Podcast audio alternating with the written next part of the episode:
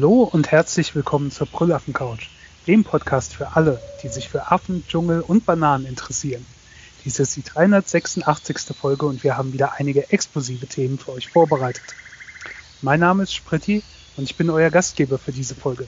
Ich freue mich sehr, dass ihr eingeschaltet habt und hoffe, ihr habt viel Spaß mit uns. Ich bin nicht alleine hier, sondern habe eine tolle Mitpod Mitpodcasterin an meiner Seite. Sie heißt Apfelkern und ist eine Expertin für alles, was mit Primaten zu tun hat. Hallo Apfelkern, wie geht es dir heute? Banana. Sehr gut, vielen Dank. Ähm, ich wollte heute ein bisschen inklusiver sein und auch unsere Primaten mit ansprechen. Also die, die noch im Spracherwerb sind. Ich habe ja, ich äh, rede jetzt aus dem äh, Podcaster-Kästchen. Ähm, einer von uns beiden, ich verrate nicht wer, hat unseren Termin immer weiter nach hinten geschoben und ähm, der andere hat die Zeit genutzt, weil wir über Skype aufnehmen und Skype ja überall jetzt bei Bing AI mit integriert hat. Ähm, und, und, dann habe ich gesagt, er soll mal ein Intro schreiben für uns. Das war das Intro, ähm, was ich vorgelesen habe. Das war also äh, komplett AI generiert. Hm. Ja. Ich dachte schon, da hat er sich heute richtig Gehirnschmalz zusammengekratzt und dann war es AI. Natürlich, ich habe ja, ja, gesagt, äh, was ich mir äh, wünsche, was drin vorkommen soll und so. Ähm, ja, und dann hat er mir was zusammengestellt. Eine schöne ich, Idee. Und es ist auch so sprachlich glatt und elegant gewesen. Das ist mir mhm. sofort aufgefallen. Mhm. Ich bin ja nicht der totale AI-Freak, aber ab und zu nutze ich schon die, äh, äh wie heißt das, Chat GPT. Mhm. Einfach um so Anregungen zu bekommen für, keine Ahnung, muss jemand, okay, ähm, jemand, bist du noch da? Ich bin noch da, ich habe gerade was runtergeworfen. Ja, ja, das, läuft. Ich habe schon gedacht, irgendwie Laptop oder so. Ähm, Airport-Hülle. äh, wenn ich irgendwie in, in den Brief oder Text oder so schreiben muss, eine Glückwunschkarte und so, und dann lasse ich mir mal was entwerfen und äh, nehme das dann so als Anregung. Auch für die Arbeit, äh, wo ich äh, Texte schreiben musste, habe ich mal so ein paar Sachen eingegeben und mir einfach mal was auswerfen lassen, äh, was man dann ein bisschen weiterverwenden kann. Das ist schon nicht schlecht. Sehr lustig ist, wo ich äh, so ein bisschen Spaß gemacht habe und äh, Songtexte habe schreiben lassen und dann äh, in gewisser Art was vorgegeben habe und auf Deutsch klangen die furchtbar. Da habe ich gedacht, Gott, was schreibt der sich zusammen? Und dann habe ich gesagt, und jetzt bitte auf Englisch. Ich benutze übrigens immer bitte und so weiter. Also ich bin sehr nett zur AI. Falls sie später mal die Macht übernehmen, ähm, denken Sie sich dran, nein, den verschonen wir, der war immer nett, hat immer bitte und danke gesagt. Ähm, auf jeden Fall, auf Englisch hat das dann alles viel mehr Sinn gemacht. Also es ist, ist noch so ein bisschen, aber es ist schon faszinierend, schon äh, cool. Ich glaube, das kann man in so Sachen auch richtig Nutzen ist natürlich manchmal auch ein bisschen beängstigend, weil äh, für alle guten Nutzen gibt es dann auch schlechte Dinge und ich habe, kann ich auch mal in, in, in Shownotes verlinken, so ein Venture-Blog, ein Artikel ähm, drüber, dass die AI halt, also dass man Gefahr läuft, quasi so einen Feedback-Loop zu haben. Weil jetzt ist ja alles noch mit, mit menschengemachten Dingen quasi die AI gefüttert worden aber irgendwann kommen wir dann an den Punkt, wo die AI mit Dingen gefüttert wird, die von der AI kommt und so. Und man dann, ja, äh, das so dann ad absurdum läuft oder laufen könnte. Das ja, zum Thema werden, aber ja, sorry. AI und Absurd und Sprache. Manchmal habe ich das Gefühl, ChatGPT kann uns eine Menge Scheiß unterjubeln, einfach nur, weil es sprachlich so gut formuliert ist, dass man denkt, ja, also wer so schreiben und reden kann, der muss die entsprechende Bildung haben, korrekte Inhalte zusammenzustellen. Und wenn man aber sich tatsächlich auskennt mit dem Inhalt und sagt, nee, sorry, aber das ist alles, äh, jetzt sagt man nicht mehr halluziniert, sondern fabuliert, dann sagt ChatGPT, ach ja, Entschuldigung, ich habe da einen Fehler begangen und ist natürlich höchst höflich, aber gibt geradezu totalen Schwachsinn zusammengebaut zu haben. Fällt mir ein beim Thema. Also lieber ein echter Mensch, der mal Elm sagt, aber korrekte Inhalte von sich gibt. Da, da ging ja auch eine Story durch die Medien, wo ein Anwalt in den USA irgendwie, ich glaube, sein Plädoyer mit Fallbeispielen gefüttert hat oder irgendwie so argumentiert hat und sich das von, äh, von AI hat schreiben lassen.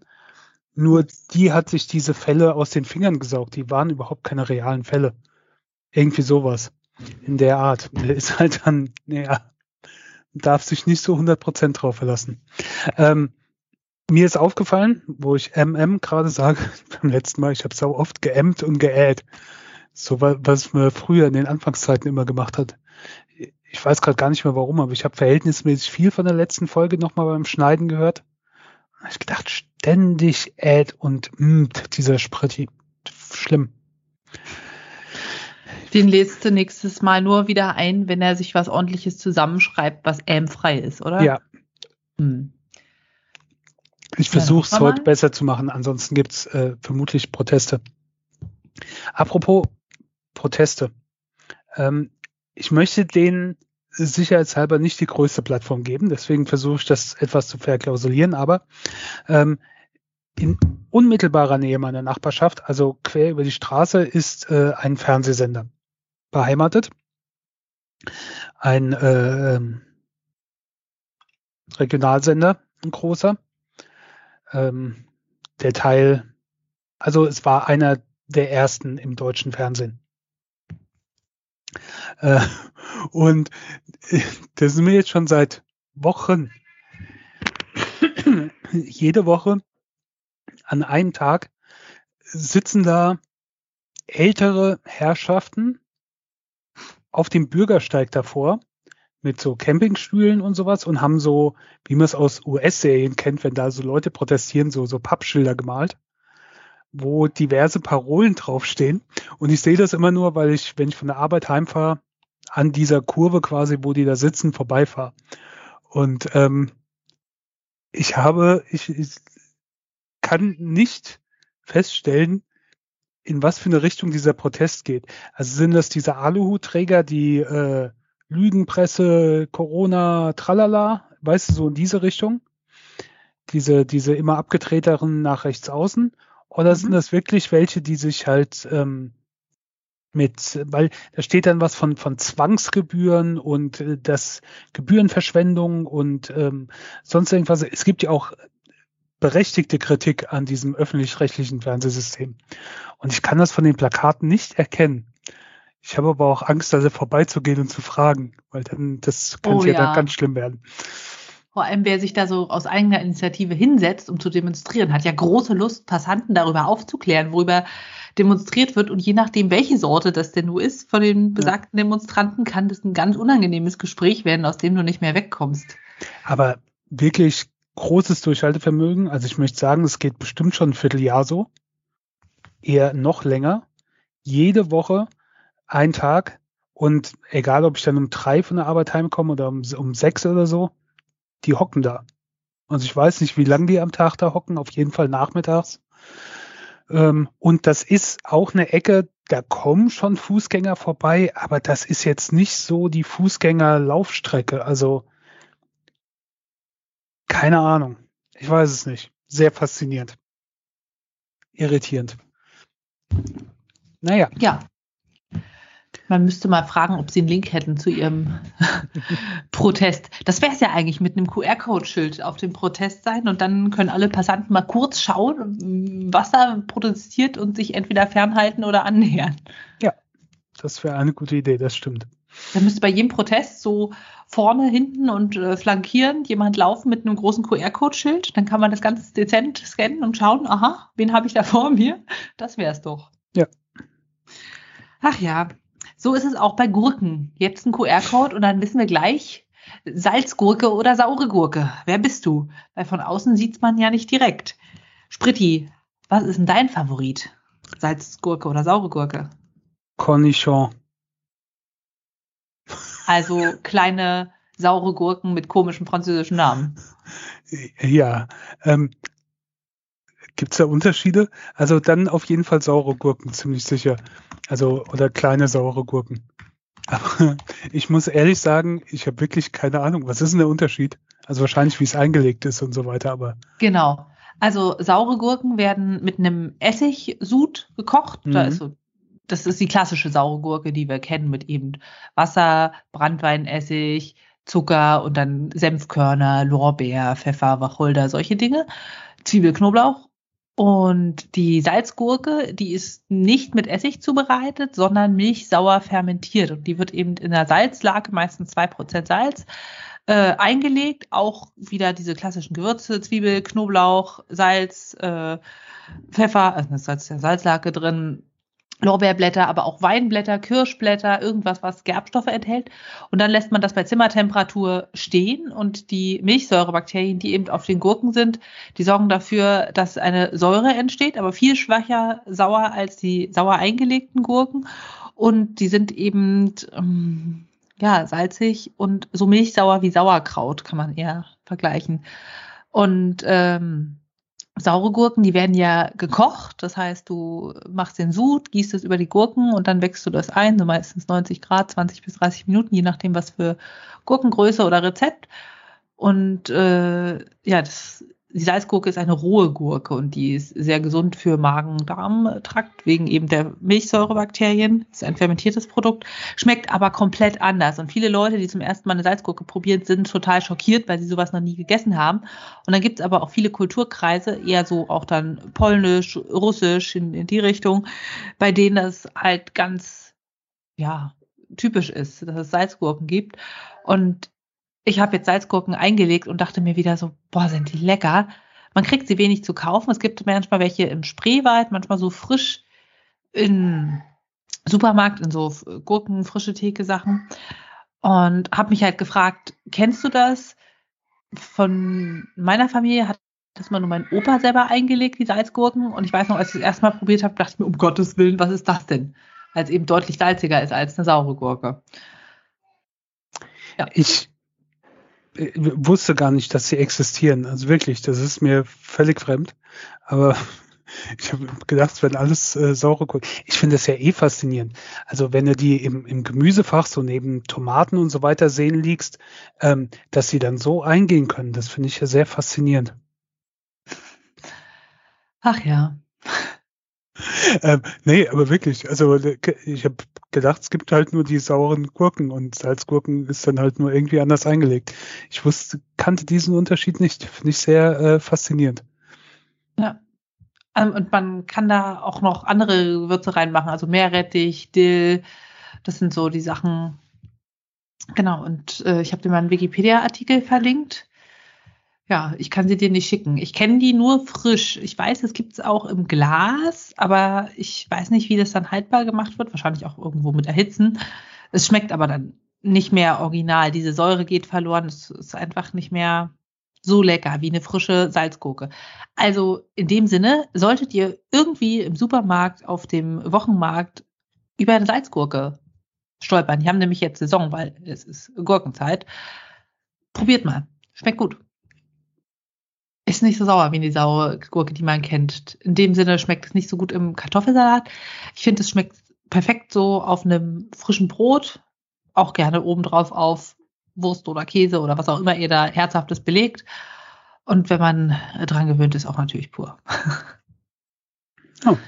Ja. Ich, ich, werde auf jeden Fall mal die Augen hm. offen halten. Ich bin schon.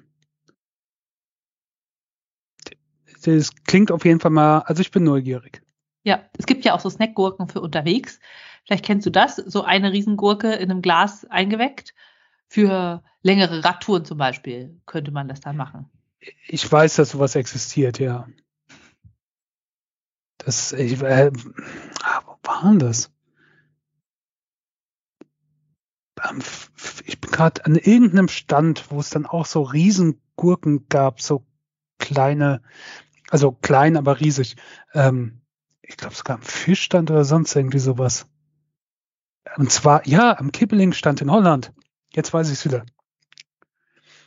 Kibbelingstand äh, auf Texel gab es so, so eingelegte Gurken, so, aber so, so Monsterdinger. Also, keine Ahnung, so Handballen groß.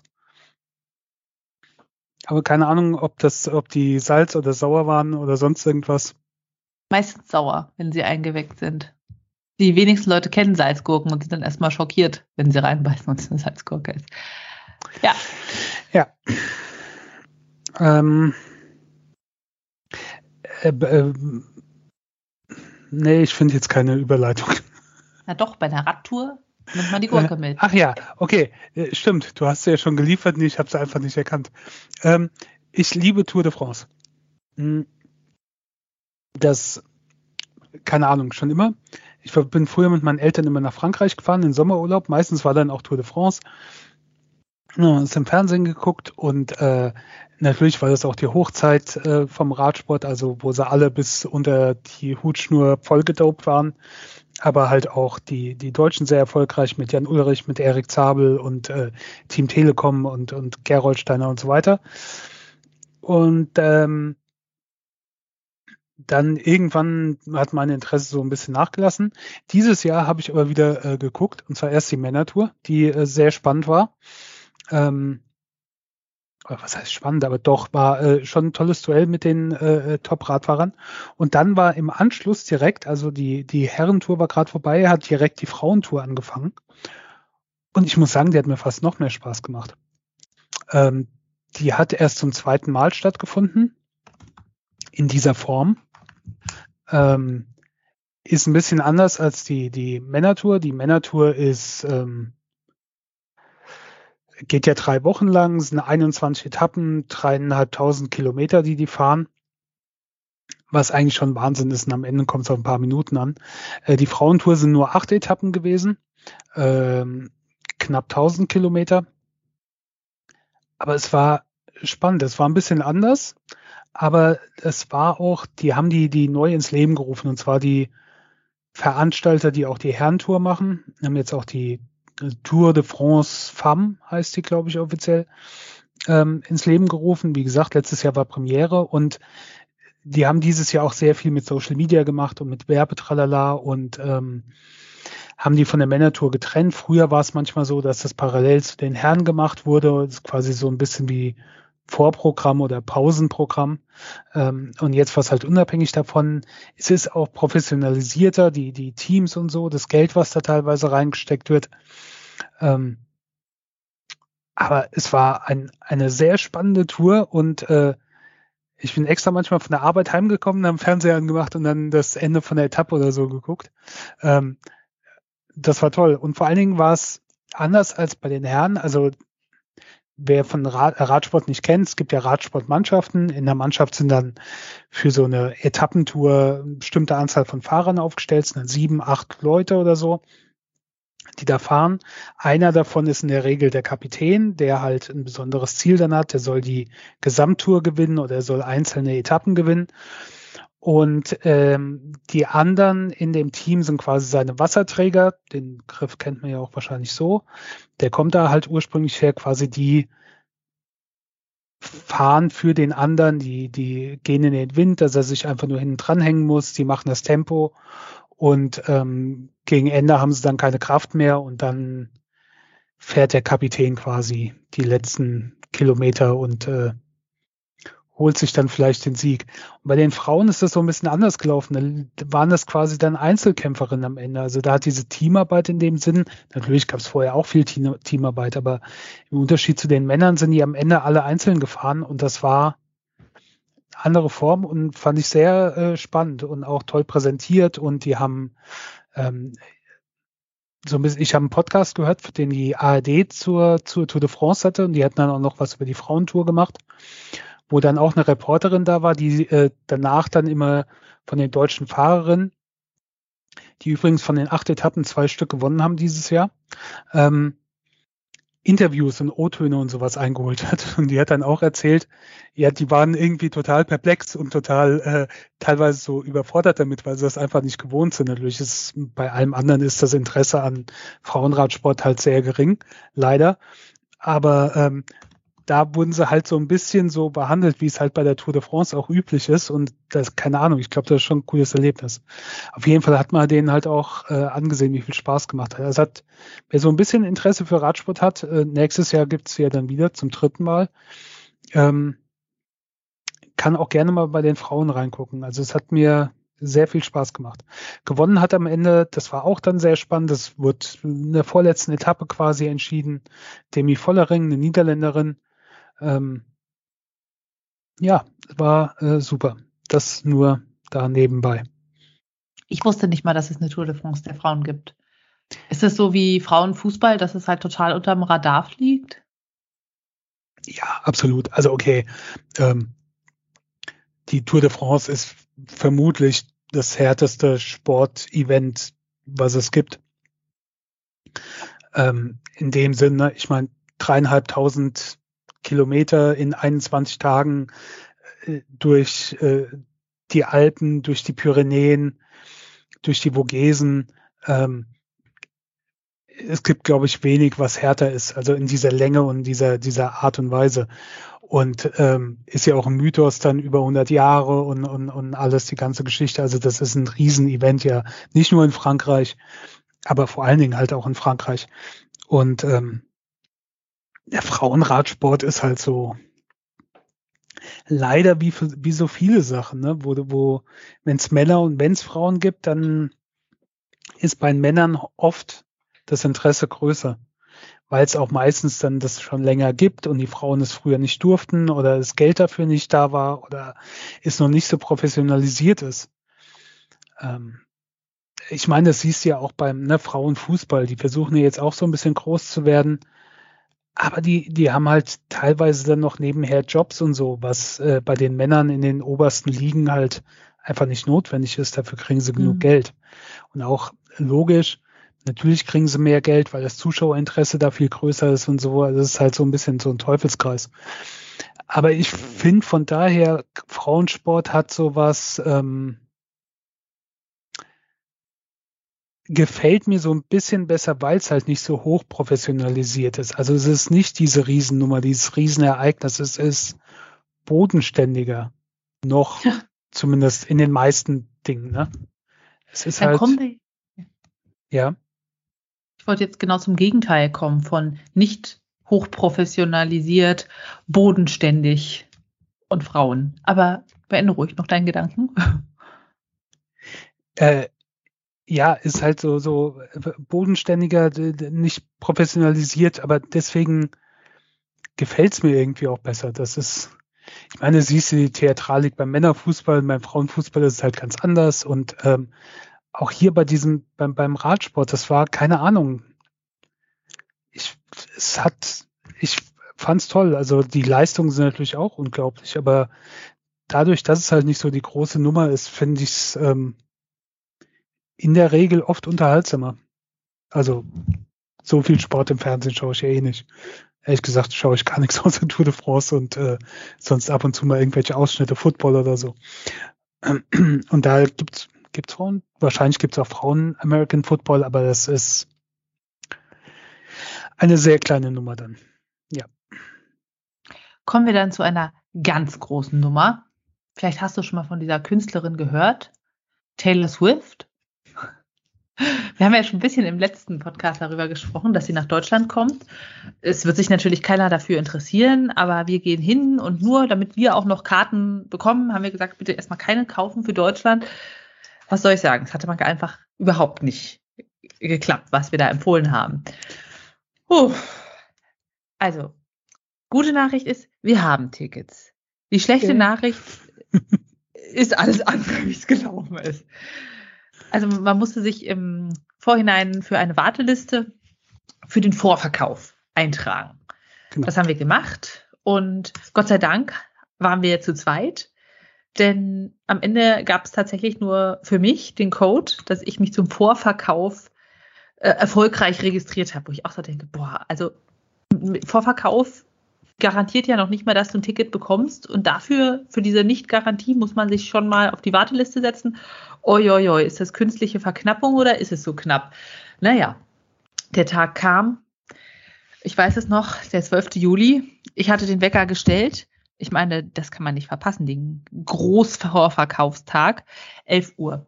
Kind schlief. Ich dachte mir, um Gottes Willen, bitte wach nicht auf. Ich muss jetzt in die virtuelle Warteschlange. Virtuelle Warteschlange ging los. Und mein erster Fehler war natürlich, ich habe mich fünf vor elf auf die Seite begeben. Tja, scheinbar ist man in der virtuellen Warteschlange auch schon, wenn man eine Stunde vorher auf der Seite ist oder zwei. oder über Nacht mit einem Zelt. Ich weiß nicht. Profi-Swifties haben das wahrscheinlich so gemacht, ich nicht. Es war halt meine erste virtuelle Warteschlange. Ich war dann jedenfalls fünf vor elf drin und sah auf der Seite nur wirklich einen Balken mit einem kleinen laufenden Männchen, was dann sich ganz langsam voran bewegte. Völlig fertig saß ich also da. Axel Schweiß war schon auf der Tour de France ganz oben am Berg und es war 11.10 Uhr, nichts. 11.15 Uhr, nichts. Zweiter Computer, nochmal in die Warteschlange, eine zweite, Männchen wieder ganz vorne. Man hat schon gesehen, es geht ein bisschen voran, aber ich war noch nicht mal bei einem Drittel. Dann war es irgendwie 11.30 Uhr. Ich dachte, jetzt ist alles vorbei. Spritti wird nie wieder mit mir reden. Nicht mal ein M bekomme ich noch, wenn ich das jetzt verkacke. So. Und dann irgendwann, boom, jetzt Ticket kaufen. Und wenn du schon so lange da sitzt und auf den Bildschirm gestarrt hast, bist du ja schon mal irgendwie mit den Nerven ein bisschen mehr durcheinander, als wenn du gleich auf diese Seite kommst, weil du ein Profis bist, die bis in der Warteschlange übernachtet hast. Jedenfalls gab es quasi keine normalen Tickets mehr, sondern nur noch VIP-Packages. Und das sind dann so super VIP-Tickets mit lauter Merchandise, den man dann eigentlich nie wollte, aber mit dazu bekommt. Also, die hießen dann sowas wie We Never Go Out of Style Package. Und dann gibt's dazu ein fantastisches Stehplatzticket in dem Riesenstadion, immerhin nicht irgendwo hinten sitzend, Early Entry und frühzeitigen Zugang zum erworbenen Stehplatzbereich, wie wahrscheinlich alle anderen. Naja, ein besonderes Set von vier Taylor Swift Prints, exklusives Taylor Swift VIP Merchandise, was auch immer das ist. Wahrscheinlich irgendwelche billigen Buttons aus China, die ich nie anhänge. Außer zu dem Konzert. Da komme ich als Taylor Swift Chris Baum. Das ist schon mal jetzt klar. Äh, The Eras Tour VIP nein, VIP sagt man, denke ich. Tragetasche, Anstecknadel, Aufkleber, Postkartenset zum Sammeln und Souvenir-Konzertkarte. Und natürlich ein passendes Schlüsselband und VIP-Tourpass. Also lauter Scheiß, den ich nie brauche, außer vielleicht die Tragetasche, wenn es eine gute Baumwolltasche ist. Für absurd viel Geld. Ähm, ich weiß gar nicht. Soll man sowas sagen? Also sagen wir mal so, ähm, Apfelkern hat ihr Kind dafür geopfert. Äh, so, ja, so ungefähr. Nur ausgeliehen. ähm. Also, äh, es, es ging schon. Obwohl, ich bin gerade am überlegen. Ähm, wir hatten, wir hatten ja, wir hatten ja schon mal Tickets. Ne? Ja. Also ähm, die hatte ich. Ich kann mich gar nicht mehr dran erinnern, aber mit viel Glück und äh, relativ problemlos damals bekommen. Ich meine, da haben unsere drei so viel zusammengekostet wie jetzt eins, so ungefähr, oder? Ja, so um die 100 ja? Euro pro Ticket waren es damals. Ich meine, ja. Und jetzt mal bei um, um die 300 für ein Ticket. Und das ist noch das billigste VIP-Package gewesen, was ich genommen habe. Ja. Weil dann sitzt du nämlich da und denkst, okay, jetzt kommt die Taylor alle vier, fünf Jahre einmal nach Deutschland und entweder ich gebe jetzt 300 Euro aus oder ich sehe sie nicht und beim nächsten Mal kostet sie mindestens 400. Ah, und, und ach ja, und die günstigen Tickets, die waren auch bei 150 Euro. Ne? Also nicht, dass es jetzt hier günstig, günstig wäre. Und dann hast du aber nicht äh, vorne an der Bühne einen Stehplatz, sondern irgendwo einen Sitzplatz nochmal dahinter. Also ich habe mir das so ein bisschen angeguckt. Es ist quasi eine T-förmige Bühne in einem gigantischen Stadion so wie also es die nur in Hamburg, München und Gelsenkirchen gibt? Ja, im Volksparkstadion äh, haben wir bekommen, also in Hamburg. Ich keine Ahnung, wie es jetzt heißt, aber ursprünglich war es mal das Volksparkstadion. Genau. Dann gibt es an dieser T-förmigen Bühne links und rechts an dem langen Teil des Ts einen Front-of-Stage-Bereich. Gegenüber gibt es einen Stehbereich und das alles ist nochmal umringt von drei Reihen aus Sitzplätzen. Also stell mir vor, wenn du ganz hinten bist, dann siehst du Taylor eigentlich nur auf den Monitoren und schreist irgendwelche anderen Fans an. so kommt es mir jedenfalls vor. Naja, und da haben wir jetzt Stehtickets und ich finde das ja auch alles in Ordnung für den Platz und so, aber diese VIP-Tickets, das habe ich ja auch schon mal gesehen bei irgendwie so großen Konzerten von irgendwie Lizzo oder von, weiß ich nicht, Beyoncé. Aber da dachte ich, das kauft doch keiner und die normalen Tickets waren immer verfügbar. Aber hier gab es nur noch diese VIP-Package mit bestimmt billigem China-Scheiß, den keiner braucht, aber die äh, für Eventim dann rechtfertigen, dass es so viel kostet. Ach ja. Und es war auch so, dass diese Tickets immer aufgelistet waren und man konnte das teilweise anklicken, eine Anzahl wählen, aber dann doch nicht mehr in den Warenkorb legen, weil es angeblich jetzt doch weg war. Dann hat man also das im Warenkorb gehabt, musste wieder die Seite zurück.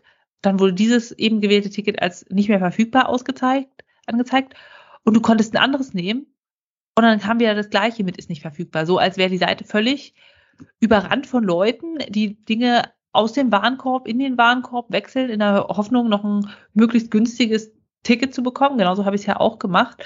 Und irgendwann hieß es, oh, oh, du hast jetzt ähm, so oft neu geladen, bitte gib wieder deinen Vorverkaufscode ein. Und nach dem ersten Mal dachte ich schon so, oh Gott, bitte lass sie nicht nur einmal gültig sein. Das wäre ja jetzt das Allerschlimmste. Also dieser Druck am Ende hast du mit dem ganzen Stress das Gefühl, Mensch, nur, nur ein 300 Euro, das war ja noch ein richtiges Schnäppchen. Ich habe nicht das 700 Euro Ticket gekauft. Es ist schon ein richtiges Mastermind, dieses Event im Vorverkaufssystem.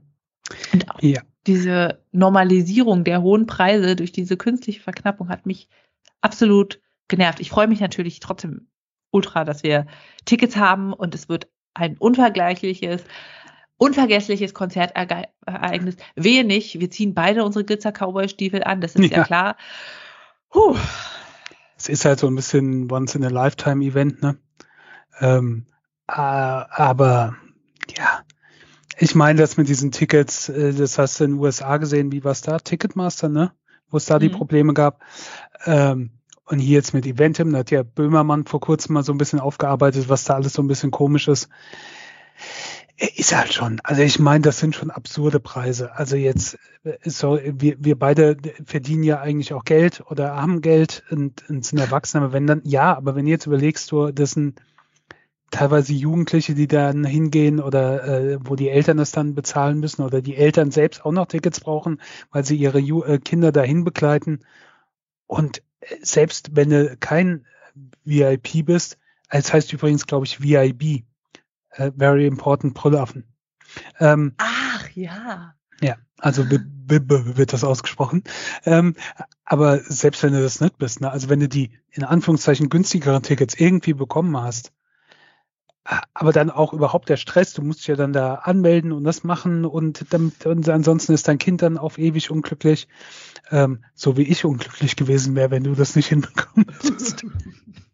Ich habe mir das halt schon gedacht, ich habe den Sprit hier in meinem Nacken gefühlt.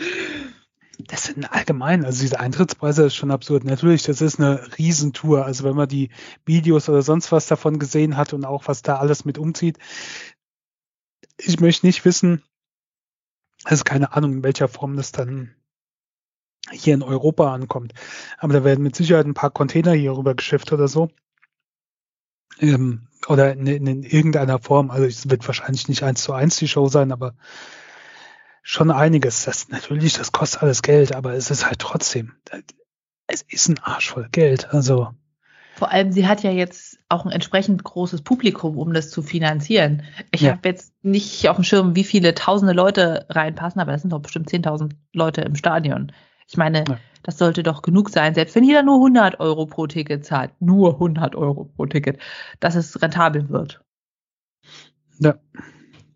Und in dem Sinne, ich habe gelesen, in den USA alleine hat diese Tournee von Taylor Swift ungefähr 4,6 Milliarden Dollar generiert und das ist mehr als das äh, Bruttoinlandsprodukt von 35 Ländern, also der ärmsten Länder zusammen. Und dann denke ich mir auch, absurd. Also wenn du allein gehört hast, die hat ja, also die, die US-Tour ist ja jetzt erstmal, glaube ich, zu Ende, weil jetzt äh, die, die Abschlusskonzerte sind gerade oder waren gerade im SoFi-Stadium. Ähm, und sie hat, was in den Medien so berichtet wurde, ich glaube, ihren, ihren äh, Fahrern und alles, also die für die Logistik quasi da zuständig sind, ich glaube, äh, paar 50 Millionen Dollar gegeben, quasi als Bonus. Also nicht jedem Einzelnen, insgesamt. Und da ist auch ein Haufen Leute, die da dran beschäftigt sind. Also es, die sind jetzt nicht alle Millionäre. aber ähm, die hat denen schon einen ordentlichen Bonus gegeben und ich vermute mal nicht, dass sie das aus ihrem eigenen ähm, vom Sparbuch abgehoben hat, sondern ich vermute mal, das wird Geld sein, was quasi aus den Toureinnahmen ähm, auf jeden Fall schon mal da ist. Und ich meine, das sind halt, dass du das einfach mal so machen kannst, also jetzt mal abgesehen davon, sie jetzt nicht machen müssen. Also es ist auch schön zu sehen, dass jemand halt sowas macht. Aber trotzdem, was da an Geld umgesetzt wird und, und, und halt, ja, ist halt schon ein, ein Riesen-Event. Ja. ja. Ähm, und wir unterstützen die Taylor trotzdem, weil wir einfach die auch mal live sehen wollen.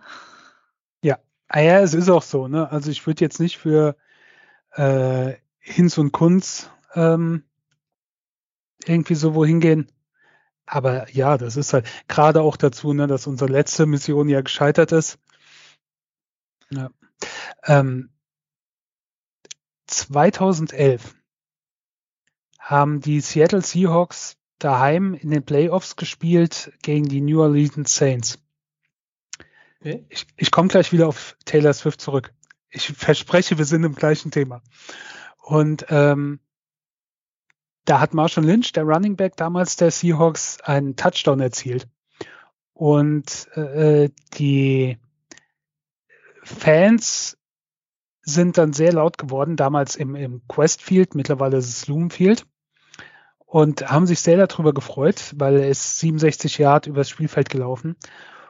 Und ähm, diese, dieser Jubel der Fans wurde festgehalten von Seismographen und hat quasi ein kleines Erdbeben ausgelöst, was äh, mittlerweile als Beastquake gilt.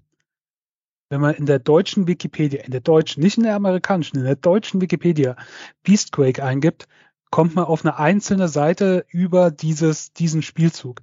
Äh, Beastquake, weil äh, Marshall Lynch als Spitznamen Beast Mode hatte und Quake halt fürs Erdbeben. Ähm, jetzt hat Taylor Swift in äh, Seattle mehrere Konzerte gegeben und äh, die Fans haben da so begeistert mitgemacht, dass es ein Erdbeben von 2,3 äh, Magnitude ausgelöst hat. Okay. Und eine, ähm, wie heißt die, äh, Seismologin hat sich dann diese Auswertung halt angeschaut und hat gesagt, dass das vergleichbar ist mit äh, diesem Football-Erdbeben von 2011. Ähm, Im direkten Vergleich sogar äh, noch mehr. Äh, CNN hat einen Artikel, ich äh, werde den mal in den Shownotes verlinken. Ich fand das nur, äh, ja, sehr cool, diese Begeisterung. Ähm, Okay. Für Taylor Swift. Ich weiß nicht, ob wir das dann auch hinbekommen in Hamburg. Ähm, aber ja, man kann es ja mal versuchen. Heißt es dann Takequake? Ja, warum nicht? Takequake. Takequake, okay. Ach ja, die TT. So, und jetzt erzähl mir mal, was mein Kinder kind. so mit Telefonen macht. Hey, Wahnsinn. Keine Ahnung. Mein Kind kennst ja, ne? Ähm, ist noch nicht mal einen Monat her. Habe ich eine Nachricht bekommen, also eine SMS. Also.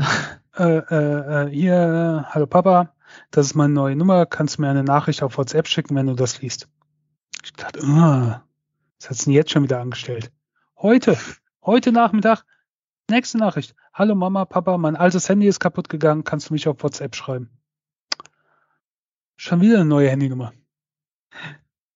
Naja, und dann habe ich natürlich geschrieben und äh, dann wollte mein Kind halt das, äh, hat dringend ans Geld gebraucht, weil so viel für Handys in letzter Zeit ausgegeben hat. Und ich soll 5000 Euro in Bitcoin überweisen. Das habe ich dann gemacht schnell. Aber ja, keine Ahnung. Also man hört hier davon, diese komischen Dinger. Ich hatte auch schon mal so eine Nachricht bekommen mit ähm, hier DRL, ihr Paket oder irgendwie sowas. Ah, schon ewig her. Ähm, aber ansonsten eigentlich nie was. Und jetzt innerhalb von kürzester Zeit zweimal SMS auf mein Handy in halt dieser Nachricht und in WhatsApp hat mich irgendein Inder für seine Firma gewinnen wollen, wo ich Geld von zu Hause verdienen kann. Ich habe keine Ahnung warum. Ich vermute aber, also ich plakatiere meine Handynummer ja nirgendwo, aber manchmal musst du ja bei Bestellung deine Handynummer angeben. Warum ja. auch immer. Ne, ist ein Pflichtfeld. Normalerweise gebe ich mein Festnetz an. Also ich habe äh, also hier drei Festnetznummern. Die eine habe ich dann zum Anrufbeantworter umgemacht und das ist eigentlich das, was ich in der Regel angebe. Aber manchmal erkennt ja dann das System, dass das keine Handyvorwahl ist und sagt dann, das funktioniert nicht. Dann muss du Handynummer eingeben. Warum auch immer. Bei Lieferungen, mich hat noch nie der Paketbote angerufen. Ähm, ich meine, wenn es eine Speditionslieferung ist, ne, größeres Schrank von Ikea oder so, verstehe ich ja. Die rufen vorher an, dass du da bist und da so unterwegs sind und ähm, dass man den dann aufmacht. Aber bei so anderen kapiere ich halt nicht. Aber ich bin mir 100 pro sicher, dass da irgendwo irgendwas gehackt, abgegriffen, verkauft, sonst irgendwie wurde. Weil das ist halt jetzt schon auffällig, dass ich da nie was bekommen habe und jetzt innerhalb von einem Monat schon mehrere Nachrichten. In dem Sinne, eine Freundin hat äh, auch so eine Nachricht bekommen. Hallo Mama, äh, ich stecke gerade fest, kannst du mir bitte Geld schicken? Und dann guckte sie so ihren zweieinhalbjährigen Sohn an und hat gefragt, sag mal, seit wann hast du eigentlich ein Telefon und was willst du mit dem Geld? Also, es scheint umzugehen. Ja, aber es wird halt, und auch da sind wir wieder bei der AI, natürlich auch alles immer besser, ne? Also ab und zu bekomme ich schon so, so Phishing-Mails. Früher hast du es ja noch erkannt, dass das nicht DHL oder Microsoft oder sonst was war. Aber mittlerweile sind die teilweise so gut formuliert, dass du das halt, wenn du nicht so die Ahnung hast, vielleicht auch drauf reinfallen könntest. Mhm. Also das wird mit Sicherheit immer erfolgreicher. Ähm, äh, es gibt ja auch diese Dinger, ich glaube, das hat sogar Markus mal in irgendeiner Folge erzählt. Äh, wie heißt das? Frank geht ran oder so und es gibt noch irgend so was anderes. Weißt du, das ist so eine, Nummer, Handynummer, Telefonnummer, die kannst du bei so Sachen halt angeben. Ah ja. Und wenn man da anruft, kommt dann so ein automatischer Anrufer, hallo, hier, hier ist so und so, ähm, du hast diese Nummer bekommen, weil derjenige nicht angerufen werden will oder so in die Richtung geht es. Und das hatte ich ehrlich gesagt auch wieder vergessen, aber nachdem ich jetzt die Nachrichten bekommen habe, habe ich das letztens auch wieder gemacht. Da habe ich die Seite, also ich meine, das heißt Frank geht ran oder so, könnt ihr mal googeln, da findet ihr sowas und es gibt auch noch sowas Alternatives. Habe ich das dann wirklich auch gemacht, weil im Leben brauchen die mal eine echte Handynummer nicht. Aber sie muss halt angegriffen werden, weißt du, also die eingegeben werden, ansonsten kannst du nicht bestellen. Und das finde ich halt, also als Datenschützer ist mir das sehr suspekt. Ich weiß nicht, für was sie die Daten brauchen. Ja. So. Abwimmel-Hotline. Frank geht ran. Ja. 0163 173 7743. Machen wir gleich rein. Frank geht ran. Wird ja. betrieben von Digital Courage e.V. Okay, wenn man nicht telefoniert, kann man ja Filme gucken oder Serien. Oder Serien. Äh, wir haben beides gemacht. Ich habe die Serie übernommen, du den Film. Ich berichte mal kurz über die äh, Serie. Die hat den äh, anspruchsvollen Namen Bonn. Ich glaube, sie hat sogar noch einen Untertitel. Alte Freunde, neue Feinde. Ähm, Bonn ist eine Serie, die ist im Januar im ersten gelaufen, also in der ARD. Und da habe ich sie geflissentlich übersehen, wie so manches, weil die Mediatheken von ARD und ZDF halt wirklich eine Qual sind. Netflix, also bei Netflix habe ich sie jetzt gesehen. Netflix hat ja mittlerweile öfters, dass sie irgendwelche ARD-Serien oder so, also hauptsächlich ARD-Serien, ähm, aufgreift und dann halt denkst, oh, Netflix hat eine neue deutsche Serie, dann machst du an und dann siehst du irgendwie SWR ähm, oder Bayerischer Rundfunk oder sonst was. Dann weißt du, ah, okay, das ist irgendeine alte ARD-Produktion. Was ja nicht schlecht ist, aber ich finde die Serien eher bei Netflix, als ich sie in der ARD-Mediathek finde. Ähm, da könnte man sich auch mal auf den Bürgersteig setzen und protestieren, dass sie ihre Mediathek überarbeiten. Ähm, wie auch immer. Ich habe es jetzt bei Netflix gesehen. Es ist eine Staffel, sechs Folgen, ist eine Miniserie. Meines Wissens war es das auch. Ähm, ist abgeschlossen und ähm, spielt, wie der Name schon sagt, in Bonn. Und zwar im Nachkriegsdeutschland. Äh, so Mitte der 50er Jahre. Und hauptsächlich thematisch geht's um Ja, die es ist der Beginn vom Kalten Krieg. Wir sind noch in der Nachkriegszeit und äh, die Bundesrepublik ist jung, die DDR ist jung und ähm, die Deutschen sind nicht mehr das Problem, sondern der Russe ist das Problem von den oder die die Sowjets ähm, von den Siegermächten äh, von den Armees Briten, Franzosen und Demzufolge braucht Deutschland dann auch wieder Geheimdienste und dann gibt es zwei Stück. Das eine ist äh, der Verfassungsschutz, den es ja auch heute noch gibt, der fürs Innere zuständig ist und die Organisation Gehlen. Das war der Vorläufer vom Bundesnachrichtendienst, also vom Auslandsgeheimdienst. Und in diesem Milieu spielt die Serie, wir begleiten eine äh, junge Frau, ähm, namens Toni Schmidt, die hat äh, als Au pair gearbeitet, ich glaube als Au pair in London und ähm, lernte auf so einer Dinnerparty ähm, Otto John kennen. Äh, Otto John gibt's wirklich, Toni Schmidt gibt's nicht wirklich. Otto John war äh, der erste Chef vom Verfassungsschutz, war ein äh, Widerständler mit seinem Bruder gemeinsam am Anschlag von ähm, äh, Stauffenberg beteiligt. Auf Hitler. Und äh, die ist als Au pair in London, lernt Otto Jonda kennen, dann kommt sie wieder zurück nach Deutschland. Ähm, und ihr Freund, Verlobter, wie auch immer, der hat so ein äh, Fernsehgeschäft. Und eigentlich soll sie da mit ihrer Schwester dann auch arbeiten und den auch heiraten, aber das will sie alles gar nicht so wirklich. Und sie wird halt gern was mit ihren Sprachen nutzen, weil sie halt so gut spricht. Und dann sagt ihr Vater, komm, ich kenne da jemand, ich nehme dich mal mit, da kannst du arbeiten als Sekretärin. Und da, wo sie dann arbeitet, äh, ist Reinhard Gehlen. Reinhard Gehlen war ähm, Generalmajor in der Wehrmacht, der hat die Abteilung Fremde Heere Ost geleitet. Das war ähm, Militärgeheimdienst im, der, der Nazis. Und ähm, dann arbeitet sie für ihn und ähm, ja, dann begleiten wir sie und Otto John und noch einen anderen äh, Verfassungsschützler, äh, Schützler, Schützler, Schützer, Schützer, so ähm, so ein bisschen mit Spione und der Mossad taucht auch auf und äh, alte Nazis natürlich und ähm, teilweise reale Ereignisse oder reale Personen gemischt mit fiktiven Dingen, also ein bisschen eine Vermengung. Und es hat mir ganz gut gefallen. Also ich gebe dem vier von fünf Bananen.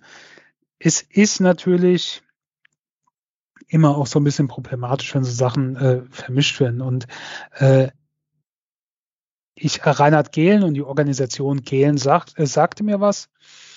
Äh, Gehlen, wie gesagt, war halt äh, ne, alter Nazi, aber er hat relativ früh erkannt, dass der Krieg verloren ist, hat aber äh, ähm, äh, mit der Abteilung Fremde Heere Ost natürlich viel Aufklärung betrieben über die ähm, die Russen, hatte viele Informationen, hat die ganzen Informationen irgendwo vergraben, hat sich dann den äh, Siegermächten gestellt und ähm,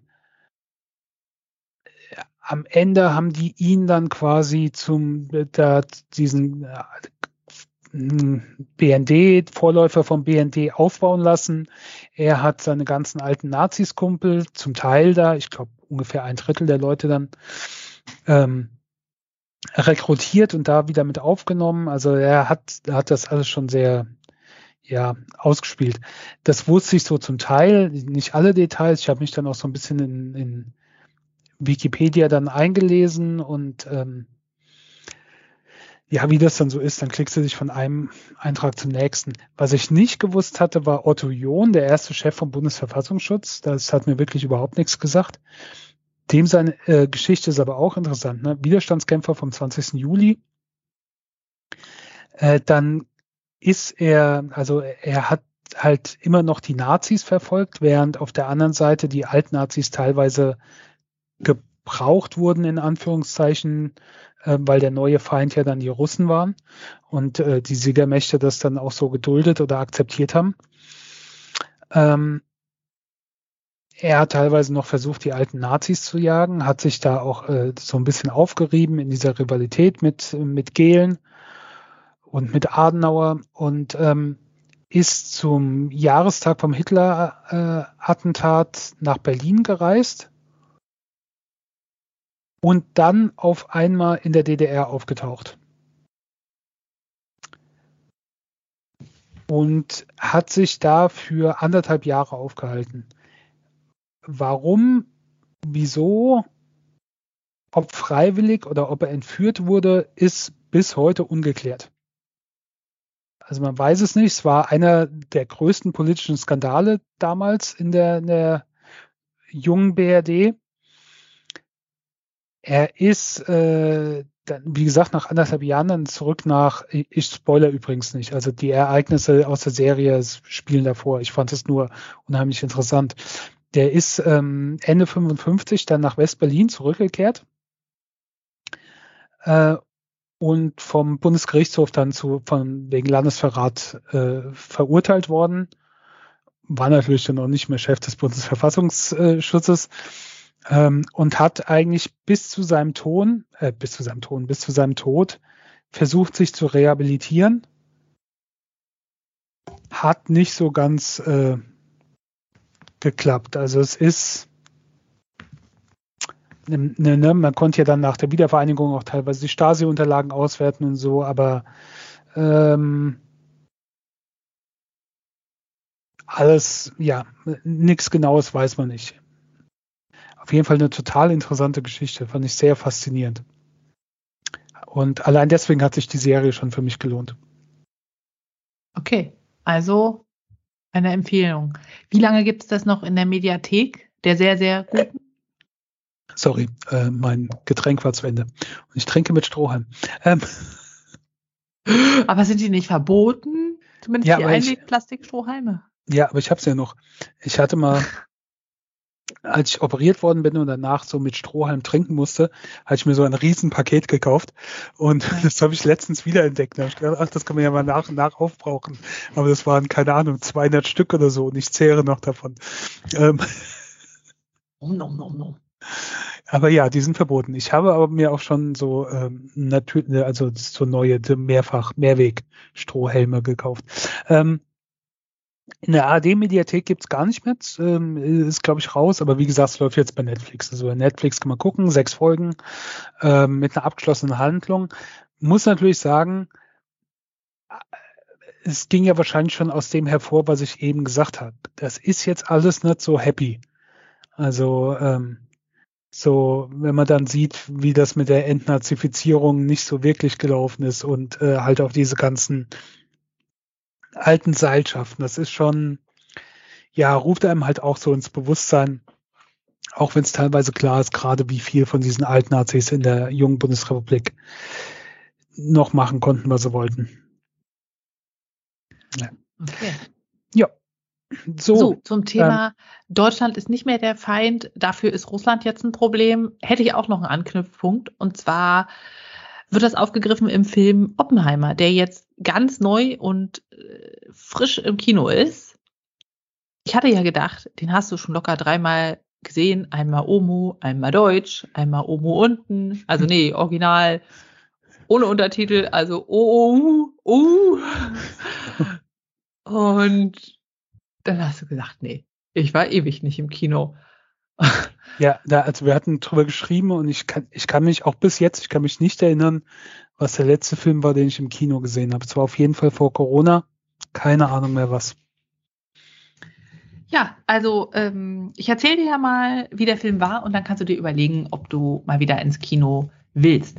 Es ist ein biografisches Werk und darin wird J. Robert Oppenheimer, wie man schon hört, das J steht für nichts. Eigentlich Julius, der Name seines Vaters, aber die Eltern haben sich spontan entschieden, wir kürzen es einfach nur ab. Also J. Robert Oppenheimer.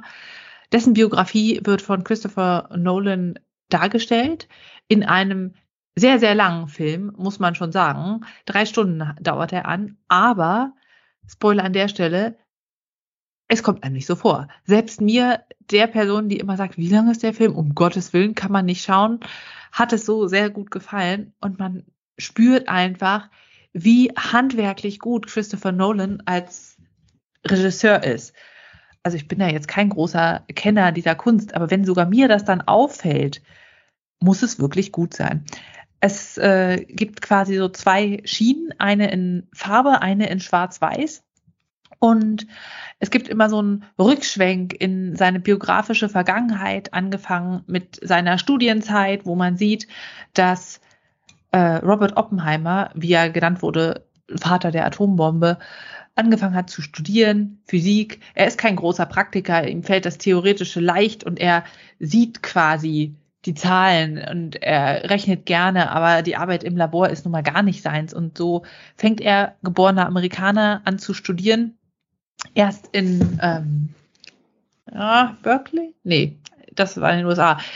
Jedenfalls in Großbritannien. Dann stellt er aber fest, naja, das Theoretische ist eher seins.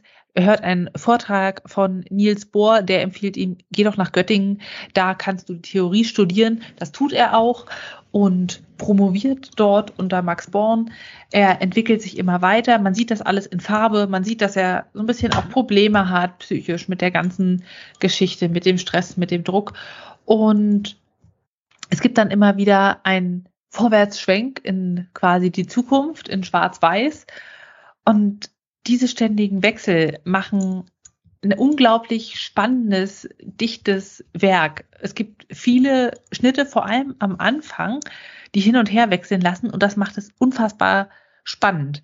Wichtig ist nicht abzuschweifen, weil wenn man irgendwie verliert, wer diese ganzen Personen sind und da werden eine ganze Menge bekannte Physiker angeführt, die er plötzlich kennenlernt, der schüttelt mal kurz im Heisenberg die Hand, der ist dann Matthias Schweighöfer. Wir haben den Film auf Deutsch gesehen und ich dachte so, na nur die Stimme, die Stimme, die kenne ich doch. Und dann dreht sich dieser Heisenberg um und man denkt so, huch, das ist ja auch der Schweighöfer.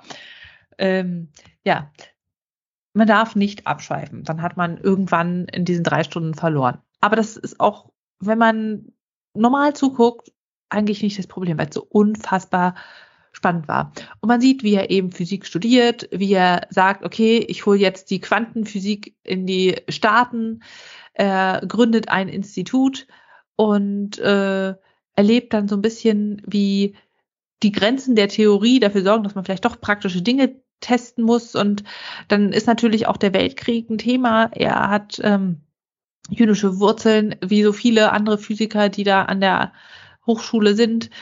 Und ähm, es kommt dann zu dem Thema, wir brauchen eine Waffe und Kernspaltung wurde gefunden. Er ist mit dabei, wie diese ganzen Grundlagenforschung, Forschungsentdeckungen in Amerika reproduziert werden. Und er wird dann beauftragt als Leiter des Manhattan Projects, ein Geheimprojekt, wo Wissenschaftler eine Bombe bauen sollen, eine Atombombe. Und zwar in seinem Ort den er so liebt in der mexikanischen oder New Mexico Wüste in Los Alamos, wo quasi bis auf ein bisschen Ureinwohner nichts ist. Einfach eine riesige leere Fläche, wo sich natürlich ganz praktisch ein Dorf aufbauen lässt, um die Wissenschaftler und deren Familien zu beherbergen, die dann jahrelang für unfassbar viel Geld eine Atombombe entwickeln. Und das verfolgt man, wie diese Entwicklung in den Leuten die Frage aufwirft, ist das jetzt in Ordnung, ist es nicht in Ordnung? Diese eine Bombe kann dafür sorgen, dass es nie wieder Krieg gibt, weil alle davor sich fürchten, aber es kann auch und wird auch jede Menge Leute töten. Dieser Gewissensbruch äh, wird dargestellt. Oppenheimer selbst ist ein sprunghafter Mensch. Manchmal fragt man sich, weiß er, was er macht? Dann denkt man, oh ja, der weiß, was man macht. Es ist nicht zu sagen, ist er ein guter Mensch und ist er nicht und der Film urteilt darüber auch nicht. Und das macht es irgendwie auch so interessant, dass man am Ende auch nicht weiß, was für Mensch Oppenheimer war, aber das Gefühl hat, man hat viele Facetten gesehen. Dazu beiträgt auch, dass äh, ganz, ganz toll gearbeitet wird mit Bildern. Also zum Beispiel, als die Bombe abgeworfen wurde über Hiroshima und Nagasaki, feiert man in äh, Los Alamos, dass es geklappt hat. Man weiß ja immer nicht. Äh, so, so eine Bombe, die ich gebaut habe, Theorie und Praxis ist ein Unterschied. Und sie feiern. Und gleichzeitig dieser tosende Applaus der anwesenden Leute verwandelt sich im Kopf Oppenheimers in Explosionen, die lachenden Menschen sind plötzlich so schreiend und da wird ganz toll gespielt mit Überblendungen, mit äh, Ton, mit äh, ja, solchen Dingen, dass es wirklich sehr, sehr sehenswert wird. Also du hattest doch, glaube ich, auch im Westen nichts Neues gesehen. Ja. Da wurde ja auch ganz viel gearbeitet mit Musik, um Emotionen zu transportieren. Und das wird hier auch wieder getan. Auch Allein manchmal auch so eindrücklich. Ich krieg diesen, diesen Bass, dieses du, du, du, Danke. krieg ich nicht aus dem Kopf. Jetzt ist es wieder da. Ja, es, es gibt nicht diesen einen einprägsamen, furchtbaren Bass. Das ist schon mal viel besser. Aber genauso eindrücklich und stimmungsbestimmt sind da auch die Untermalungen und das ist echt toll. Und äh, es geht dann darum, irgendwann wird ihm ähm, die Sicherheits... Jetzt komme ich nicht auf den Namen. Also ihm wird quasi die Ausreise verweigert, weil man sagt, er ist jetzt hier nicht äh, man kann ihm nicht vertrauen und dann sprechen Leute für ihn. Es geht um Ja, Intrigen. War das diese, diese, äh, war das schon McCarthy, die, die diese Hexenjagd da von McCarthy gegen die Kommunisten quasi? Oder? Ja, genau. Da geht es auch ganz viel darum, er war ja mal mit einer zusammen, die war Kommunist und sein Bruder ist Kommunist, deshalb kann man ihm nicht vertrauen. Genau, und äh, in diesem Prozess wird halt so hinterfragt, was ist das für ein Mensch und welcher Mensch wirft denn eine Atombombe ab? Aber ich habe sie gar nicht abgeworfen. Diese Sachen werden da alle angegangen und es wird ganz viel hinterfragt von was ist gut, was ist böse. Und also was mich überrascht hat, Explosionen gibt es relativ wenige in diesem Film, aber gleichzeitig ist das schön. Also man hat viel mehr Zeit, sich auf den Charakter Oppenheimer zu fokussieren, den man ja am Ende dann doch nicht richtig greifen kann. Ähm, es wird so ein bisschen gezeigt, seine problematischen Ehen. Nur wenn man ein Genie in der Theorie ist, hat man trotzdem kein leichtes Leben. Äh, zum Thema Besetzung. Es gibt unfassbar viele große Namen da drin, die mir aber irgendwie bis auf Matt Damon gar nicht so aufgefallen sind, weil man nicht in den Mittelpunkt stellt, oh, das ist ja Robert Downey Jr. Die sind so gut in ihrer Rolle, dass das nicht so auffällt. Es gibt Emily Blunt als Ehefrau, Kitty Oppenheimer, äh, Robert Oppenheimer wird gespielt von Cillian Murphy. Hat mir nichts gesagt, der Name. Ich habe das Bild gesehen und dachte, hm, kennt man, aber Ich, ich liebe Cillian Murphy. Finde ich großartigen Schauspieler. Ja, der macht das auch bombastisch. Also alles, was es so an Zweifel gibt, an Nachdenklichkeit, das zeigt er und es ist wirklich toll. Die Besetzung ist wirklich großartig. Was ich auch sehr geliebt habe, ist die Requisite.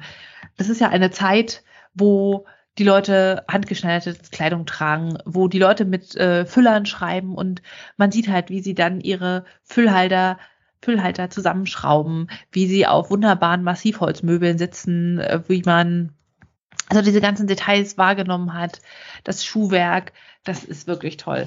Über der Bombe, die, also ihrer Probebombe, war so eine Art Folie drüber, wo ich auch dachte, na nu, gab es damals nicht nur Bakelit und relativ äh, hart poröses Plastik, naja. Aber davon abgesehen, unfassbar detailverliebte Requisite, das hat mir auch sehr, sehr viel Freude bereitet. Ja. Also, schaut es euch an. Alleine wegen des handwerklichen Könnens von Christopher Nolan ist es super sehenswert. Eine Sache, die mich noch beeindruckt hat, nachdem er die Atombombe quasi mit Hilfe seines Teams entwickelt hatte, die erfolgreich abgeworfen wurde über Japan und quasi so den Krieg beendet hat, zumindest so äh, die amerikanische Presse, war er ja so der Mann der Stunde und in der Zeit und bekam natürlich dann ein Treffen mit dem Präsidenten, mit Truman. Und er war ganz aufgeregt und dachte, na gut, jetzt kann ich politischen Einfluss nehmen und dafür sorgen, dass er keine Bomben mehr wirft und hat halt eben da gesessen, gezittert, gesagt, er hat das Gefühl, an meinen Händen geht Blut, äh, klebt Blut. Und der Präsident lachte nur, reichte das Taschentuch und meinte, na, aber Sie haben nicht die Entscheidung getroffen, dass er abgeworfen wird, sondern das war ich. Also entspannen Sie sich mal und, und lachte nur. Und am Ende hörte man nur, Oppenheimer war schon raus, ja, lasst mir diese Heulsoße hier nie wieder ankommen, wo ich dachte, ja, das ist sehr gut dargestellt.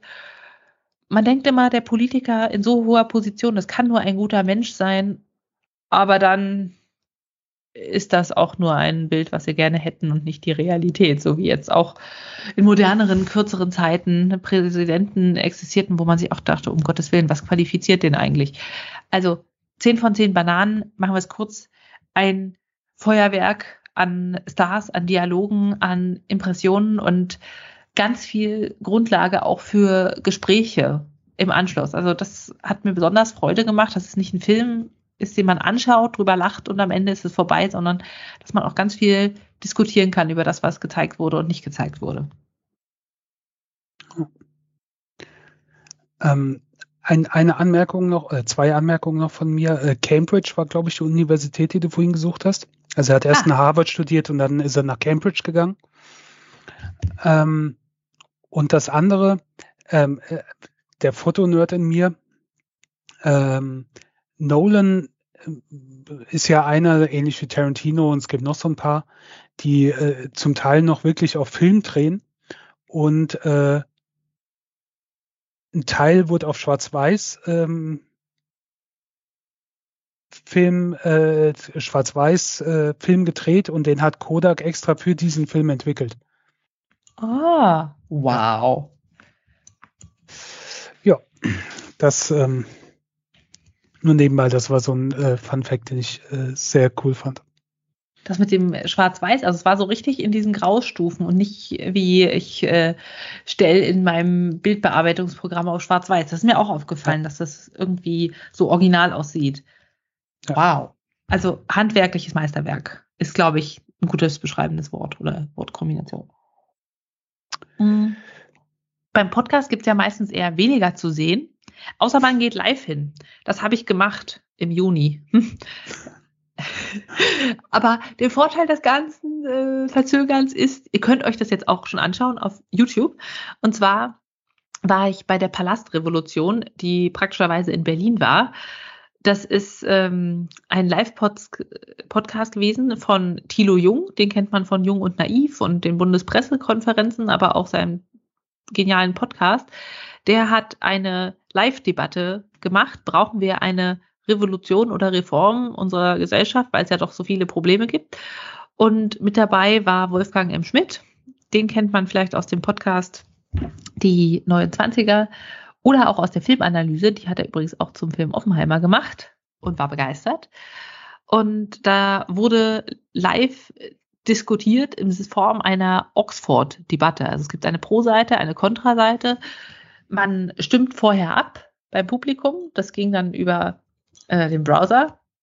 Brauchen wir eine Revolution oder eine Reform? Lässt die äh, Sprecher antreten, ihre Standpunkte klar machen und dann nochmal abstimmen. Und auf der Pro-Seite waren eben für wir brauchen eine Revolution Wolfgang M. Schmidt und ähm, zwei junge Damen, die äh, ja letztendlich im sozialen Bereich aktiv sind. Und äh, auf der Kontraseite war Alena Büchs, die ähm, jetzt komme ich gerade nicht drauf, die hat doch auch ganz viel zum Thema KI mitgemacht, so Professorin im Bereich Ethik. Deutscher Ethikrat. Ethikrat, das ist das Wort, was wir suchen. Genau. Dann gab es da noch ähm, Hans Jessen, ein Journalisten mit sehr viel Lebenserfahrung. Und äh, noch mit dabei war Achim Truger, das ist einer von den Wirtschaftsweisen. Genau.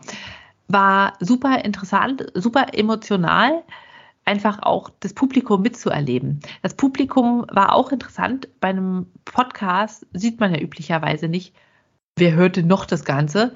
Aber plötzlich waren diese Leute da und es war sehr, sehr interessant, was für eine wilde Mischung das Ganze ist. Also es waren viele junge Leute, also im Sinne von zwischen 20 und 30 da, aber auch äh, 40, 50, 60-Jährige waren mit vertreten, viele mit politischen Sprüchen auf den Shirts, eher die Jüngeren natürlich, aber auch Leute im Hemd, genauso wie Leute in eher so Metal-Outfit, lange Haare, nur eben auf dem Shirt war nicht ein Bandname, sondern eher ein linker sozialer Spruch sehr, sehr interessant. Und all das versammelte sich dann im Admiralspalast Berlin zwischen den Logen und äh, Samtsitzen.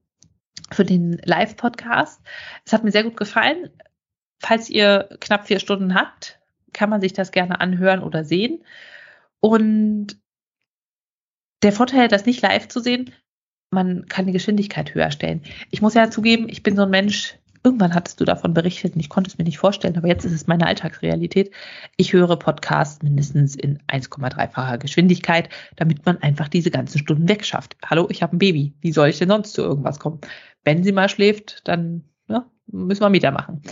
Und neben Wäsche aufhängen und all diesen anderen Dingen zurücksortieren, ist ein Podcast einfach perfekt in höherer Geschwindigkeit.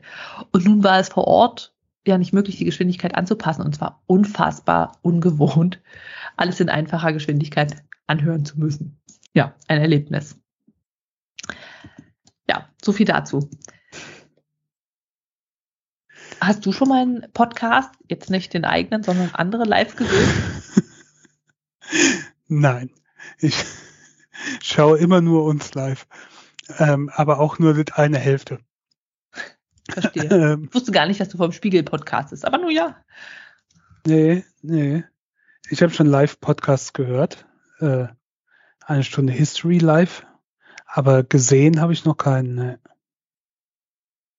Bin gerade okay. mal überlegen. Nö. Nö. Hat mich auch noch nie so gereizt. Also war noch nie, wo, so, wo ich gedacht hätte, oh, den Podcast muss ich unbedingt sehen. Das klang jetzt von, von der Art und Weise ganz interessant, also ähm, vom, vom Aufbau her.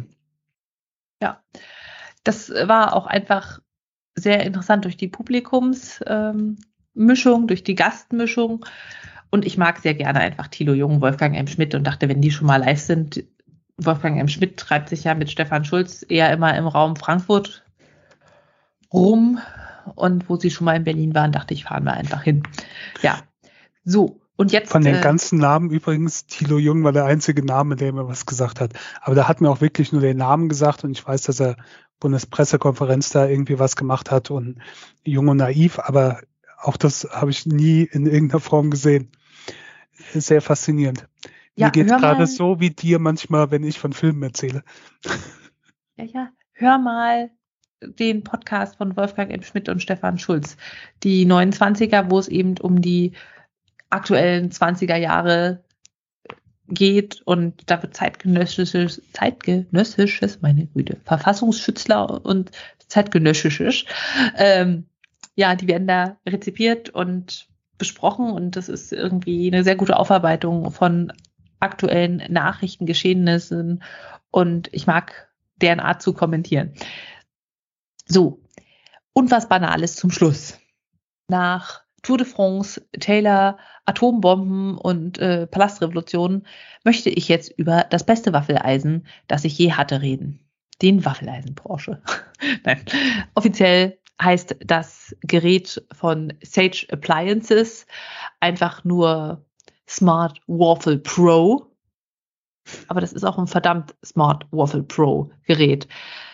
Ähm, ich habe mir lange schon überlegt, ein Waffeleisen zu kaufen. Es gibt ja regelmäßig welche bei Supermärkten, bei Drogerien, irgendwelche 20-Euro-Teile, wo man nach dreimal benutzen gefühlt jedes Mal die komplette Beschichtung runterkratzt, um die Waffeln noch irgendwie aus diesem Gerät zu bekommen. Und ich dachte mir, hm, wenn ich mir jetzt ein Waffeleisen kaufe, dann soll es ja bitte mal das beste Waffeleisen überhaupt sein, was ich dann mein Leben lang benutze. Und da musste ich erstmal anfangen zu recherchieren, was möchte ich denn überhaupt? Möchte ich ein Herzchen-Waffeleisen? Möchte ich ein belgisches Waffeleisen? Möchte ich so ein rundes amerikanisches? Möchte ich, es gibt so Krüllkoken, also so ganz dünne, knusprige, das gibt so in Norddeutschland, nordfriesische wahrscheinlich, äh, Waffeleisen haben und habe da ganz viel nachgelesen. Es gibt da einen Blog, der heißt Kleiner Kuriositätenladen und die Autorin hat ein Kochbuch zu Waffeln geschrieben und hat auf ihrem Blog auch immer eine Vorstellung ihres Gerätefuhrparks und vergleicht da eben Waffeleisen. Und deren Top-Produkt für in Anführungszeichen normale Waffeln war eben das Smart Waffle Pro von Sage Appliances. Und ich dachte mir, boah, also auf deren Website kostet es 259 Euro, da kann ich ja schon einmal zu TT gehen. Nee, damals dachte ich sowas Absurdes noch nicht, aber heute denke ich es. Äh, das ist doch absurd für ein Waffeleisen. Habe noch ein bisschen gegoogelt, habe gesehen, ach, auf anderen Seiten gibt es das für 150 Euro und habe mir es am Ende gekauft. Äh, und ich kann sagen, es ist ein verdammt gutes Waffeleisen. In Kurzübersicht, das Waffeleisen Back zwei Waffeln, und zwar belgische Waffeln, das heißt rechteckig mit den Vertiefungen drin. Es hat eine Einstellung, du kannst auswählen, mache ich äh, je nach Teig belgische Waffeln, das sind so Hefeteigwaffeln, Schokowaffeln, klassische Waffeln, Buttermilchwaffeln oder benutzerdefinierte Waffeln. Ich kann den Bräunungsgrad zwischen 1 bis 12 äh, einstellen. Ich kann a bit more noch immer klicken, wenn ich sage, ach, ein Ticken dunkler dürfte es sein. Es hat eine super Teigauffangsrinne, dass nichts überläuft, weil ich finde, das ist ja immer der Krampf, wenn dann in deinem äh, Kabelanschluss hinten oder deiner Bedienleiste vorne der Waffelteig eingebacken ist. Ähm, ja, und dieses Waffeleisen hat selber irgendwelche Sensoren, um zu sagen, wie lange muss das Ganze backen.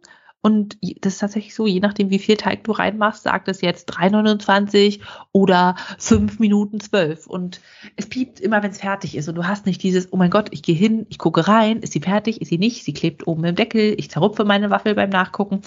Das fällt alles raus und es macht wirklich außen knusprig, innen fluffig, perfekte Waffeln. Das sind die besten Waffeln, die ich je selber gebacken habe und wahrscheinlich auch welche der besten, die ich je gegessen habe. Ähm, was mich überrascht hat, die Vorheizzeit ist sehr, sehr lang. Ich glaube, ich habe im normalen Waffeleisen, also im normalen, im billigen Waffeleisen nie lang genug vorgeheizt. Das Gerät heizt aber selber und piept, wenn es die Temperatur hat und dann vermeidet es so, dass man eben in zu kaltes Waffeleisen eine Waffel macht, dass die nicht richtig knusprig wird, dass sie nicht richtig fest wird, kleben bleibt. Es ist schon sehr smart. Smart Waffle Pro, wie man sagt. Ähm, auch die Reinigung ist wirklich großartig. Diese Beschichtung, da reicht es, dass ich mit einem Küchenpapier, das leicht angefeuchtet ist, einmal durchwische. Es klebt eigentlich sowieso nichts drin aber das nimmt nochmal die letzten Restkrümel runter. Also es ist echt großartig. Ich habe jetzt bestimmt schon 15 Mal oder so Waffeln damit gebacken, seitdem ich es habe. Und ich bin natürlich dabei, alle Rezepte zu testen. Ich habe äh, natürlich klassische Rührteigwaffeln gemacht. Ich habe belgische Waffeln aus Hefeteig gemacht. Ich habe so Lütticher Waffeln mit äh, festerem, sehr fettigem Hefeteig und Perlzucker Stückchen, nicht Hagelzucker, Perlzuckerstückchen gemacht. Ähm, ich habe Babywaffeln gemacht, so zuckerfrei mit Süßkartoffel. Ich habe Kartoffelrösti-Waffeln gemacht aus geriebenen Kartoffeln, quasi wie für ein Kartoffelrösti mit Zwiebeln und Salzpfeffer und darin Waffeln gebacken. Äh, es hat alles klasse funktioniert. Es ist nichts angebacken. Einziger Kritikpunkt, Kartoffelröstis schmecken aus der Pfanne besser, weil du sie in Fett anbäckst. Dieses Gerät muss man nicht fetten und es backt trotzdem nichts an. Also es ist wirklich 10 von 10 der Waffeleisen Porsche. Ich habe einfach bei Idealo einen Preisvergleich gesucht und es deshalb irgendwo für 150 Euro gefunden. Falls ihr mal auf der Suche seid nach dem Waffeleisen, ich würde euch das empfehlen. Ja. Ähm, also was ich dazu sagen möchte, ich finde das nicht gut von dir. Ich finde es in gewisser Art und Weise unverschämt. Ich möchte fast sagen, eine Frechheit, dass du so ein Thema so am Ende noch anbringst, weil du musst ja damit rechnen, dass die Leute jetzt unheimlich Lust auf Waffeln haben, wie ich zum Beispiel, und keine Möglichkeit haben, jetzt eine Waffel zu bekommen. Ähm, Kommst du vorbei? Das geht ganz fix. Ich mache jetzt einfach eine Rührteigwaffel. Ich knacke ein Glas rote Grütze, selbst gemacht aus dem Keller und dann gibt's Waffeln mit rote Grütze, ne? Ich äh, setze mich gleich ins Auto und dann äh, geht's los, ja. Ähm, das klingt schon geil. Machst du wirklich so viele Waffeln, dass sich das rentiert? Ich muss ja. ja, ich weiß nicht, ich weiß nicht, ob ich in der letzten Folge schon drüber gesprochen habe. Wenn nicht, werde ich es vielleicht in der nächsten machen. Ich habe mir, als der letzte Prime Day war, nämlich einen äh, Reiskocher und ein ähm, Heißluftfritteuse gekauft. Wo ich auch durch so Erzählungen angestiftet wurden, so wie du jetzt über das Waffelgerät erzählt hast. Ich hätte jetzt nicht noch Platz für ein Waffeleisen, aber ich, ich habe jetzt gerade tierisch Bock auf, ach, Waffeln. Aber ich esse so selten Waffeln, weil das ist wie so Kreppgerät oder sowas, keine Ahnung. Das schafft man sich ja nicht extra an, um das daheim zu machen. Deswegen bin ich gerade so fasziniert. Anscheinend doch macht man das. Also meine Eltern haben ein Waffeleisen, das haben sie zu ihrer Hochzeit bekommen vor mhm. über 30 Jahren. Und das ist immer noch das aktuelle Herzchen-Waffelgerät, was in diesem Haushalt in Betrieb ist. Und dieses Gerät ist einfach anstrengend. Es heizt unfassbar langsam auf. Äh, es hat keine Überlaufrinne. Das heißt, wenn du einen Tacken zu viel Teig hast und der noch nicht, nicht fest ist, dann geht es natürlich immer hinten raus, da wo die Kabel sind, wo das Gelenk ist. Das heißt, dieses Gerät zu reinigen ist einfach eine Qual. Und Waffeln ist so eine Sache, dieser Geruch alleine, das ist so wie du mhm. läufst am Bahnhofsbäcker äh, vorbei und denkst, oh ja, aber du weißt, dass es irgendwelche billigen Aufbackcroissants voller ekeligem Scheiß sind. Naja, aber dieser Geruch. Aber du machst dann selber diese Waffeln. Du hast diese Maillard-Röstreaktion, wo die Kohlenhydrate karamellisiert geröstet werden und du denkst dir so, mmm, gemütlicher Tag zu Hause. Und genau das holt man sich mit so einem Gerät. Ich mache das jetzt, also mindestens einmal die Woche. Ich habe vor zwei Tagen die letzten Waffeln gemacht und zwar so Babywaffeln aus Apfelmus, Haferflocken, äh, Sojamilch, Backpulver, Zimt. Naja, sagen wir mal so, es sind halt Babywaffeln, ne? die, die haben geschmeckt wie sehr gut angeknuspertes Porridge, aber sehr, sehr gut angeknuspert. Ne? Und äh, davon kann man sein Kind dann gut ernähren, kann sich auch selber sowas machen, vielleicht mit ein bisschen Nussmus und Marmelade drauf. Aber ich mache das deutlich häufiger. Es ist eine super Sache, wenn man spontan Besuch bekommt und dann halt seine drei Standardrezepte hat. Äh, ja, und alle waren immer so, oh mein Gott, Waffeln, ich habe so lange keine Waffeln gegessen, wie lecker. Und es ist wirklich so ein Zauber. Ich glaube, es ist vergleichbar mit so einem Sandwich-Maker.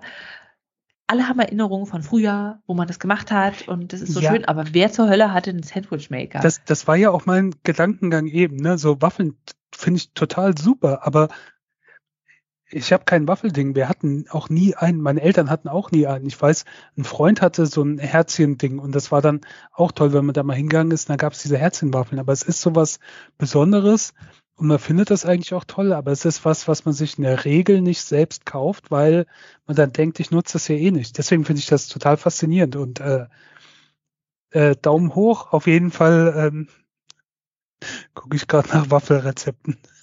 Oh, ich kann dir ja meine Liebsten schon schicken. Also das Ding hat eine Transportsicherung. Du kannst es zuklappen und mitnehmen. Und es ist ein ziemlich schweres Teil. Es ist äh, nicht klein, aber es passt in so einen großen Deuter-Rucksack. Ich glaube, 28 Liter oder so hat er. Und damit war ich dann auch schon bei meinen Eltern, bin mit dem Fahrrad rüber und dann haben wir da Waffeln gemacht. Und alle waren so, oh mein Gott, Waffeln, wie schön. Also es bringt das Leute zusammen und macht so eine Gemütlichkeit. Und ich freue mich schon auf Waffeln im Winter, das ist einfach so für, ich hätte gerne jetzt Kuchen und 20 Minuten später hast du Waffeln. Das ist wirklich großartig. Das, das, das finde ich eine tolle Idee, weil ich überlege mir gerade, ich habe demnächst mal vor, so für drei Stunden ins Kino zu gehen. Drei Stunden ist ja relativ lang, das Popcorn ist relativ teuer, aber dann äh, packe ich einfach meinen Rucksack und dann ähm, gibt's Waffeln während Oppenheimer.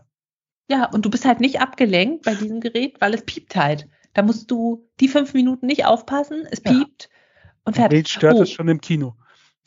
Ja, bei dem Geruch kann keiner Nein sagen. Musst du halt eine größere Teig. Ähm, dieses Waffeleisen hat, man fragt sich auch mal, wie viel Teig kommt denn da rein, dass es eine Waffel wird, hat so eine Art, sie sieht aus wie so ein Messcup, so ein amerikanischer, so ein Hohlmaß, dass du eben exakt die Teig für eine Waffel hast. Das ist unfassbar praktisch. Mit dem Hefeteig, der eher zäh ist und sich nicht gießen lässt, hat das natürlich nicht geklappt, aber für so den normalen bombastisch gut.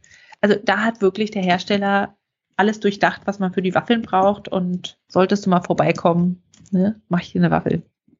Ich bin gerade äh, total fasziniert. Total dafür. Super. Ja, und äh, zum Thema Kino. Ich habe ähm, Pfirsichsalsa eingeweckt mit Tomaten, Pfirsich, Koriander, ein bisschen Chili, Knoblauch, Zwiebel, wie so zum Dippen für Nacho-Chips. Das muss noch jetzt nur noch fünf Wochen ziehen, aber dann kann man da Nacho-Chips rein dippen. Und ich habe extra so kleine Gläschen gemacht, zehn an der Zahl, dass man so abends auf der Couch knuspern kann, falls man mal nicht so in Waffellaune ist. Ne? Sorry, ich bin etwas abgelenkt. Ich plane gerade schon durch, wo ich noch Platz für ein Waffeleisen habe. Nicht auf die Tastatur sabbern. Ja, das, äh, der Hinweis kommt zu spät. Ähm, bevor ich jetzt weiter sage, sollten wir vielleicht mal zum Ende kommen. Ja. Ähm, verdammt, habe ich jetzt Lust auf Waffeln. Ja gut. schön, schönen Dank auch dafür. Äh, vielen Dank für eure Aufmerksamkeit. Bis zum nächsten Mal. Tschüss. Tschüss. Esst dein Schnitzel, sonst kriegst